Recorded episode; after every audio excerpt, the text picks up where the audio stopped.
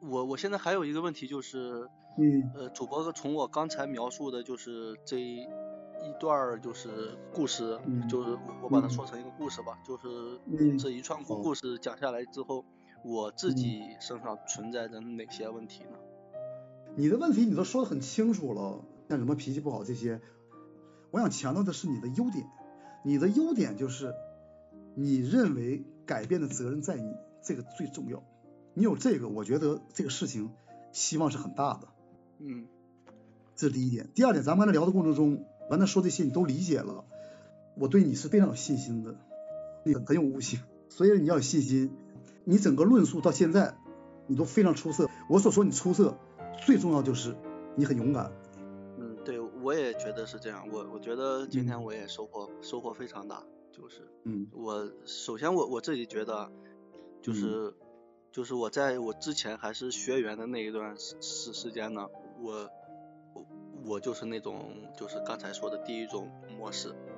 就听嗯。别人怎么说，我怎么做。嗯。然后嗯。后来呢，就发展到就是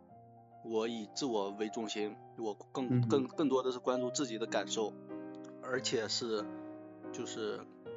我本来就偏理理性的一个人，然后就是我对我我我就更关注我自己的感受，然后再加上就就是嗯我理性的那一部分，然后别人、嗯别人跟我讲讲某一个事情的时候，我会把我的这个理性，然后就是跟对方讲明白怎么怎样，怎么怎么样。其实这不一定是一个好的办法，但是在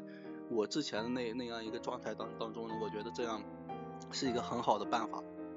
呃，然后我现现在就意识到啊，就是我们跟周围世界的关系，那应该更多的应该就是感受周围的世界，把把把我们这关注点放放到外边，更多的是关注别人的感受，而不应该是就放放在自己身上关注自自我。对，然后我自己性格确实我，我也之前